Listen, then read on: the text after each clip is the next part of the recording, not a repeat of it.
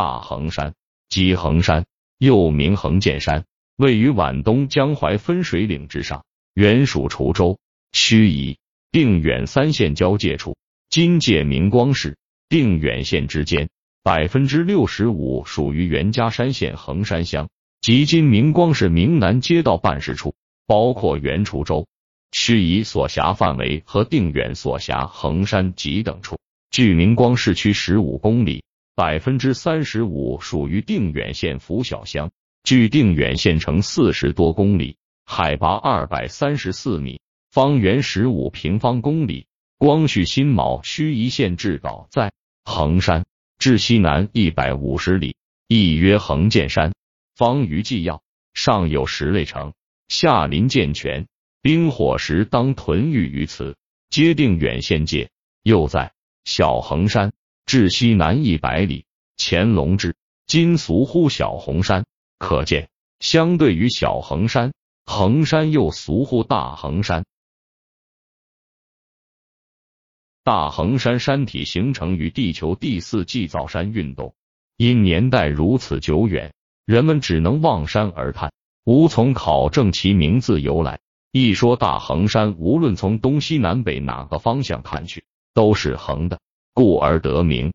一说是原属盱眙、定远两县交界人烟稀少的荒芜地带，称之为大荒山。当地韵母望读作 n，大荒山就读成了大衡山了。一说，山下原有红山乡，后并入定远福小乡为红山村。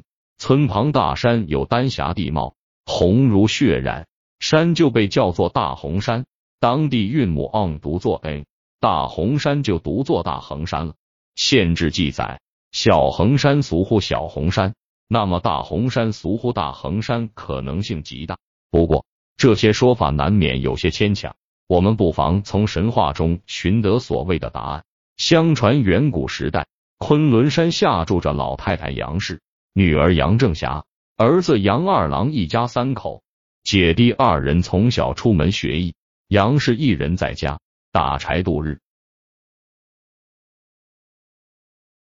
那时玉皇大帝的十二个儿子，每个儿子就是一轮太阳，他们分工值日。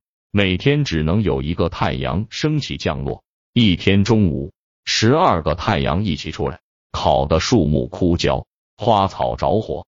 正在山上捡柴的杨氏躲避不及，竟被活活晒死。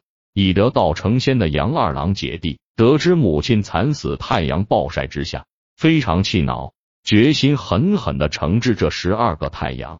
杨二郎手使一根长鞭，肩上担起十二座大山。腾云驾雾追赶这十二个太阳，这些太阳知道杨二郎的厉害，拼命逃躲。杨二郎抖动神威一鞭，抽下一个太阳，他姐便搬起一座大山压在太阳身上。经过十一天的恶战，十一个太阳被杨二郎打下尘埃，压在十一座大山下面。还有一个太阳被杨二郎用鞭子打瘸，因奔跑不动。躲在大衡山背面一棵马郎菜，学名马齿苋，耐旱，茎叶可入药，又称长寿菜。下面杨二郎没有找到这个太阳，气得哇哇乱叫，就对这座大山猛抽一鞭，便把这山打成三截。底部就是现在明南街道办事处境内的大衡山，山顶平整；上部就是现在距离大衡山十几公里的明光石坝镇境内的小衡山。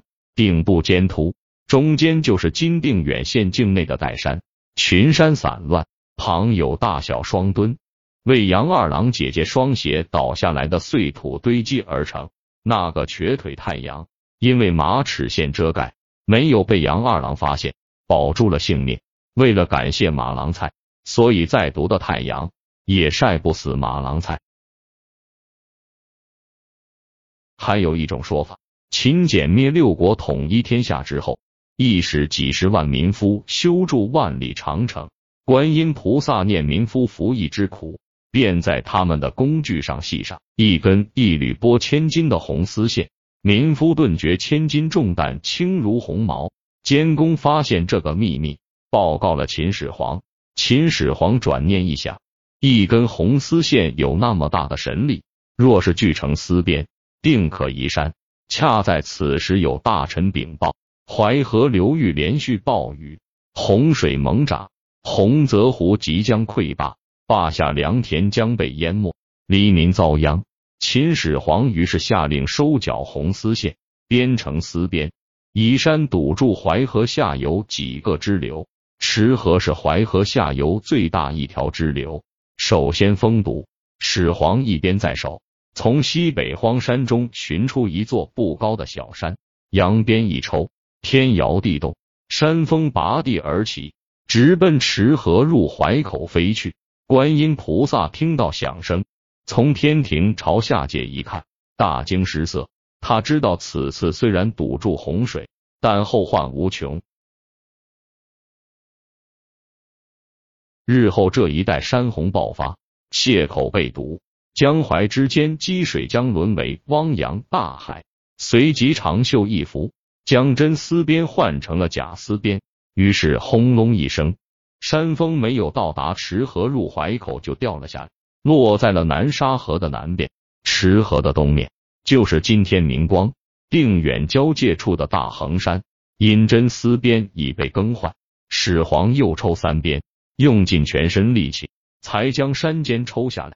始皇只好作罢，抽下来的山尖带到十几公里外，就是现在石坝镇境内的小衡山。如今大衡山脊背上还留有一道道深沟，那就是秦始皇当年赶山留下的鞭痕。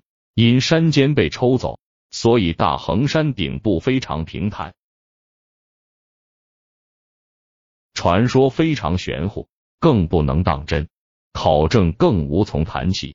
但大衡山人文自然交相辉映的景观确实清清楚楚的，充满了神奇的魅力。